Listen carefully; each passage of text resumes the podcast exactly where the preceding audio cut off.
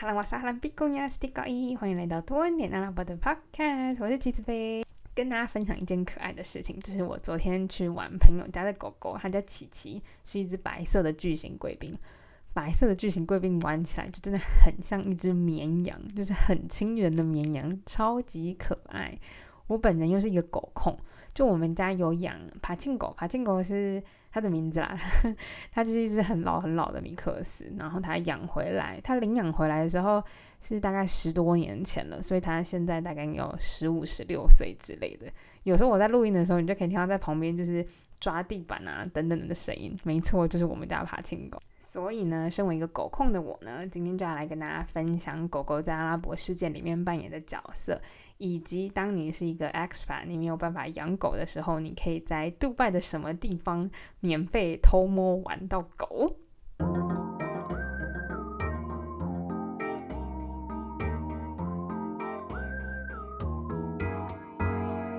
其实啊，我觉得这几年在中东唯一一个我觉得比较难满足的就是遇到在路上遇到狗，在约旦、埃及，其实，在在中东真的比较少，在路上你可以你知道，不论是流浪狗，他们有很多流浪猫，但是对于流浪狗的数量真的很少。那养狗狗的人数其实也没有养猫的人多。那这要就要回归到为什么阿拉伯世界狗狗并没有这么这么的盛行？就其实啊，我第一次发现，就是大家有有听说，就是阿拉伯人和阿拉伯文化其实没有那么喜欢狗。那我第一次这么强烈感受到，是我那时候在澳洲认识一个很好的穆斯林朋友，他叫阿里。阿里他就是一个阳光灿烂的一个大哥哥，他非常非常照顾身边所有的人，从来没有看他生气过。他就是一个阳光暖男的代表。有一次我就跟他出去，哦他是他是突尼西亚人，by the way，突尼西亚移民到法国，所以三号我觉得他虽然底子就是他的。呃，他还是穆斯林，但呃，对于教育啊等等，他其实是受法国还有就是欧式那一套教育，对，所以他也不是这么传统传统的穆斯林，这是前情提要。好，所以呢，就是这个暖男有一次我就跟他一起出去，我们就在到澳洲的路上走一走，然后就遇到呃澳洲人在遛狗。那那只狗狗是一只，我记得是一只黄金吧，还是呃拉布拉多之类，就是一只大型犬。你知道在澳洲看到那种大型犬其实非常正常，我就超级开心，我就冲过去要去摸它。那那只狗狗就也很嗨啊，你知道狗狗的时候就是很嗨的时候，就一直乱跑乱跳。它就不小心碰到了阿里，阿里哦，它整个脸变色，然后就是有点就是哎呀走开的那种那种感觉，然后就手就这样动了一下，然后整个脸垮掉。然后我想说，嘿，就是就是整个反差也超爆巨大，就想说，这就是阿里不是本来就是每天都是小小的阳光阳光男孩，然后居然一只狗哦，就是不小心碰到它，会让它整个脸变色。然后因为那只狗狗其实应该是口水有碰到它吧，所以它就马上去厕所洗手，我才惊觉到原来就是对于阿玲，呃，我就就对于他而言就是。狗狗碰到它这件事情这么严重，那就会想说，哎，会不会是个人？因为有些人个人他就是怕狗。但我后来就问他说，哎，就是还你还好吗？就是刚刚狗狗碰到你，就是你有怎么样吗？关心他一下。他就会说没有，就是他很不喜欢狗，就是他们呃文化上面就是很不喜欢狗，因为他认为狗非常的不干净，很难想象哎，就是。那时候我们遇到的狗狗其实是有人养的，所以它本身是很蓬松，然后很干净的一只狗。但是对于它而言，就是狗这样的生物其实就是一个不干净的存在。所以我就开始很好奇，就是到底是呃中东世界、阿拉伯世界，他们真的这么这么不喜欢狗吗？那在过去历史上，狗狗在他们的历史上又是扮演什么样的角色？首先呢，我们就要先从阿拉伯狗的种类开始说好了。其实，在阿拉伯啊，他们有一种狗狗叫做呃萨鲁基猎犬，又被称为阿拉伯大灰狗。其实不见得是灰色的，那它们最明显的特征，大家应该不知道我们看过，就是这整只狗非常长，就是不论是它的脸稍微长一点，它的身体、它的脚，特别是它的脚，它的脚根本就是名模脚，就是狗界的名模脚，非常长，所以它就是脸长、脖子长、身体长、脚也长，一个很奇怪的一种狗。也是因为它脚长长的关系，所以它移动的速度非常快。过去呢，阿拉伯人就是把它当猎犬在使用，他会把它拿去追兔子啊、追羚羊啊等等的。那当初其实狗是被当做一个工具狗，那人跟狗的关系其实也没有这么负面、这么不好。一直到后来开始流行的狂犬病，天哪，狂犬病就是一个害死狗狗的一个 稻草。那时候狂犬病啊，就因为狗狗开始感染给人，然后人那时候对于狂犬病也并不是这么的了解，所以他们就觉得哦，一定是狗带来的坏运，然后又肮脏，所以才会染病给人们。所以呢，狗狗就开始被扑杀，也不准大家开始养狗啊，或者是呃喂狗，就会成为大家并不喜欢的动物了。那另外呢，其实跟圣训里面所提到狗狗的记载有很大的关系。这边前情提要一下好了，《古兰经》跟圣训有什么不一样？古兰经呢，其实就是阿拉传递给穆罕默德，叫穆罕默德传递给大家的的，就是的真理，就是阿拉所传递的话。那圣训呢，其实是穆罕默德个人的言行举止被记录下来，因为穆罕默德他对于穆斯林来讲是一个榜样，所以呢，圣训里面就是穆罕默德当时在那个社会背景环境下的言行举止跟行为。有些人到现在还会去遵循 follow，那有些人就是把它当做是一个诶参考，就是比较像是一个诶做人的标准参考。那在《古兰经》里面，其实对狗狗的描述并没有那么那么的多，也比较中性。但是在圣训里面呢，却大量记载对于狗狗不好的故事。比如说呢，还有说狗狗啊是不干净的东西，是因为它饮食是杂食性的，然后又没有节操。我不知道他这边指的没有节操是，你知道那种，就我们家狗狗常常就对我摇尾巴，或者是吃饭的时候那边拜托拜托那种节操，诶。不知道哎，感觉阿拉伯的狗应该会比较有个性才对啊，倒应该猎犬那种很帅的才对。好了，反正总而言之，在圣训里面呢，就有大量记载狗狗的负面故事，所以呢，对于穆斯林来讲，对于狗的印象就开始不是不是这么的好。比如说呢，我这边就看到一个故事呢，就是当时记载穆罕默德下令在麦地那屠杀全城的狗狗，他们说狗狗黑狗，特别是黑狗是恶魔，然后是。重拳最为邪恶的一个象征，所以狗狗就被完全屠杀。但其实圣训呢，有时候的一些问题是因为它是第三者的转述，它并不是穆罕默德自己写的，也不是就是你知道某一个人就是跟着他把所有事情抄下来，是第三者的转述，然后跟就是大家拼凑在一起的的。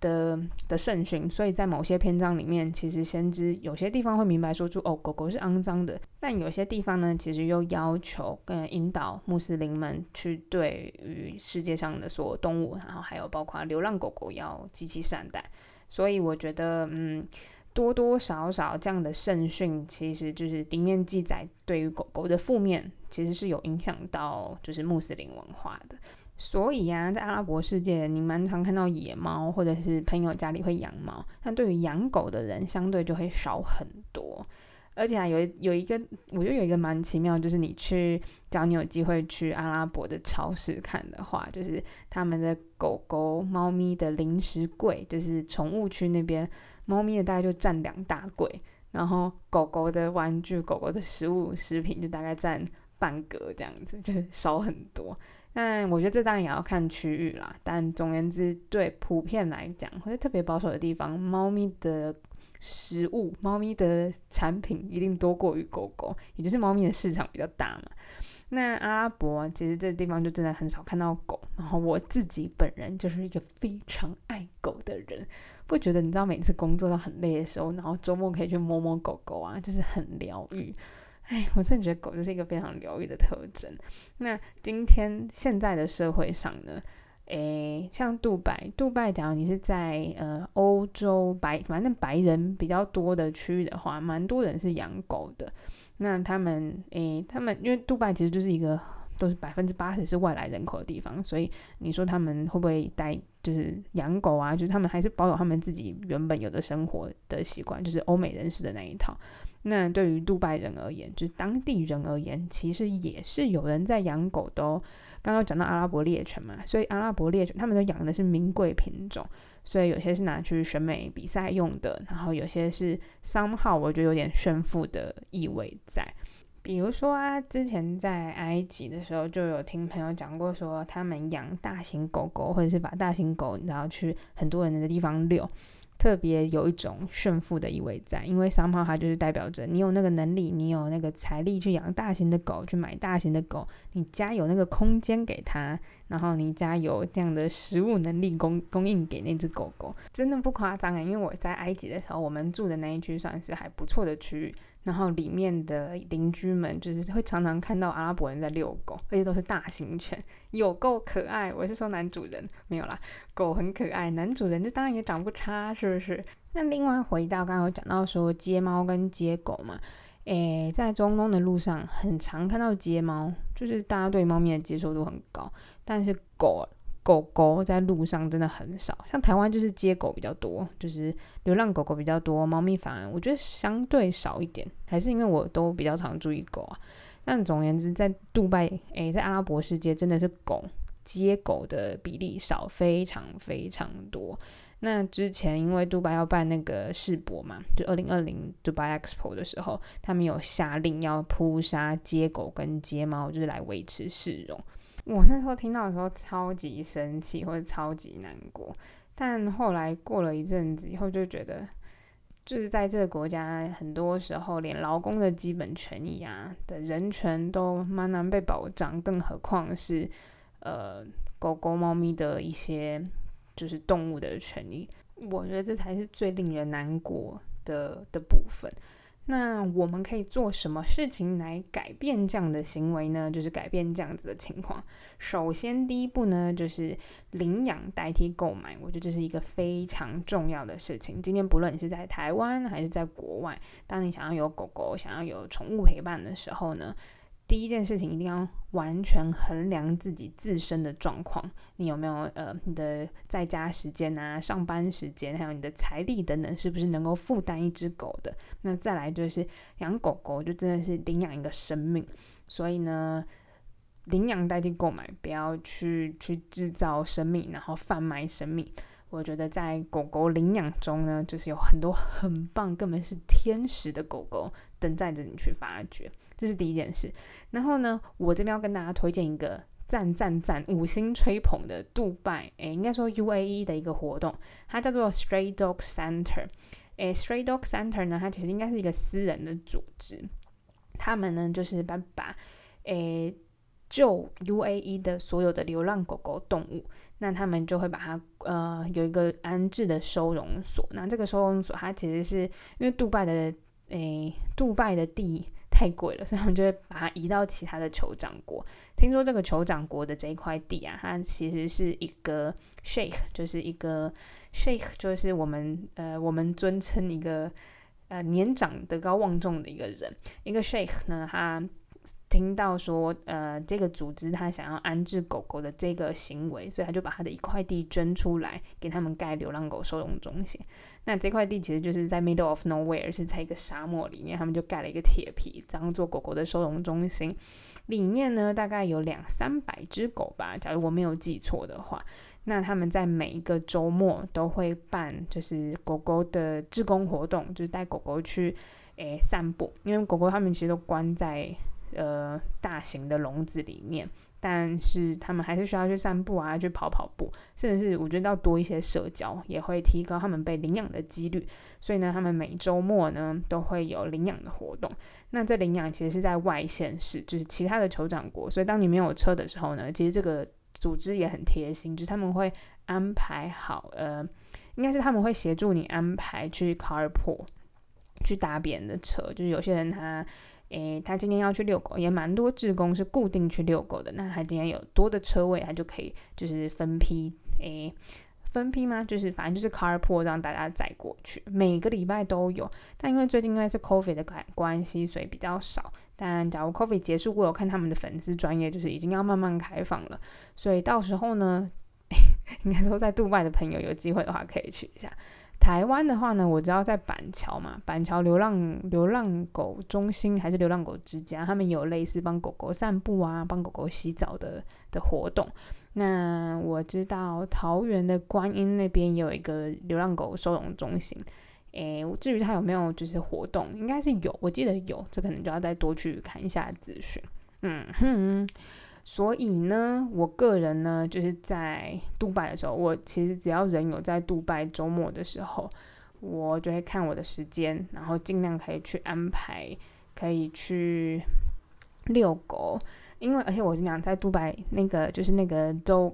dog center 他们的呃遛狗方式非常酷，一样是你去，然后他会开始跟你就是从大狗开，他们狗狗的体积都蛮大的，没有没有没有什么在遛小狗。那那些大狗呢？它们都非常好动。你可以看到有一些笼，它们是呃不同一笼一笼的嘛，一笼大概有八到九只狗。那每个人一牵出去都是先从遛一只开始，就一个人遛一只。那你大概遛个两轮到三轮，那你每次绕一圈大概是二十分钟吧。有些狗狗就是超 hyper，就一出去就是狂冲猛冲，冲到永无止境的那种，你要拉着它。对，你是真的拉着它。那有一些狗狗就不知道在犹豫什么，就是它出出了笼子以后啊，它就是望着旁边的沙漠，然后就坐在沙漠里面就不走，认真不走。哎，我觉得好可怜哦，就是不知道在闹脾气还是什么。那我有我有遛过那种狗，就遇到那种狗的时候呢，就是坐在我就真的坐在沙堆里面陪它玩，它也没有玩，就是我去摸它，它就把头撇掉。哎，其实我自己玻璃心也是蛮受伤的，对。那然后遇到比较 hyper 的狗，它们就是真的是狂冲猛冲。那偶尔你在遛狗的时候，因为它是在沙漠里面嘛，所以你在遛狗的时候，旁边会有那个骆驼经过，嗯，然后那些狗狗就会看着傻掉。有些狗会想要冲过去跟骆驼玩，这时候你要把它抓好，你知道骆驼抓狂起来也是不是闹着玩的。所以我觉得你一边遛狗一边看着一边看着骆驼是一个很很奇妙的一个体验。而且啊，他们其实有定期举办一些领养活动。诶，领养的狗狗从大只到小只其实都有，然后我觉得那些狗狗，它们三号都已经有一些基本的训练了，嗯，所以我觉得蛮蛮帮助大家，也帮助狗狗就是如何去社会化，然后进入家庭啊。另外一个很值得大家去追踪的，就是除了刚刚是 U A E 的嘛，就是 U A E 的呃浪浪浪浪别哭。另外一个我很喜欢就是台湾的浪浪别哭。那台湾的浪浪别哭其实蛮有名的。呃，台湾的浪浪别哭，他们就是有点像是一个算是咖啡，呃，他们利用咖啡厅的方式，然后让狗狗跟人有更多的互动。三号也是帮助狗狗社会化。那另外也提供更多人与狗接触的机会，然后提高狗狗能够被领养的机几率。所以呢。我真觉得那个浪浪别哭的板老板跟板娘是非常伟大的人。每次看他们这么用心的在呃诉说着狗狗的故事，然后在教教导大家一些狗狗的观念，狗狗啊、猫咪的浪浪的观念，我觉得都是都是很伟大、很了不起的人。嗯。对，所以再次呼吁，就是你真的要领养任何动物之前，一定要三思自己的状况，然后再来就是领养代替购买，让我们这个世界，让每个狗狗、猫咪呢，都也能找到自己的家。好，那最后呢，如果有关 Stray Dog Center 的资讯啊，或者是经验，就是你们有兴趣的话呢，也可以再来私讯我。诶，虽然大家听众好像在台湾比较多啦，那就是我也可以分享给你们看看那个。那个 Stray Dog Center 的 Instagram，Stray Dog Center 的 Instagram，它的内容性质就是比较多是它如何救援小狗啊，和他们的一些活动，然后跟最新的一些遛狗照片，还有新来的小狗狗有谁。诶，浪浪别哭的 Instagram 我觉得做的超好，就是台湾的那个浪浪别哭做的超好。那 Stray Dog Center 就是可以略窥之，诶，杜拜呃的的流浪狗收容中心的运作方式跟运作模式。总之，我都会觉得他们都在做一些非常非常伟大的事。没错，好了，那最后的话呢，请别忘记追踪我的 Instagram，可以看到我昨天去遛狗狗的照片。呃，对我昨天是那只大型巨型贵宾，有个可爱。然后别忘记呃订阅我的 YouTube 频道，有更多的影片哦。然后最后最后呢，诶，对，就是上一集呢，我们有讲到那个波卡跟辣椒酱。辣椒酱呢，还真的有朋友来密我，就是真的有人听了以后呢，就是有兴趣那个辣椒酱，没有错，赶快密我，我现在还有几，就是我现在已经正在包装，所以呢，呃，我会先帮你保留。那波卡的部分呢，嗯，我真的觉得需要需要开个团，那只要有开团讯息的话呢，我再跟大家讲好了。好啦，那对你阿波的 Podcast，我们下次见喽，拜拜。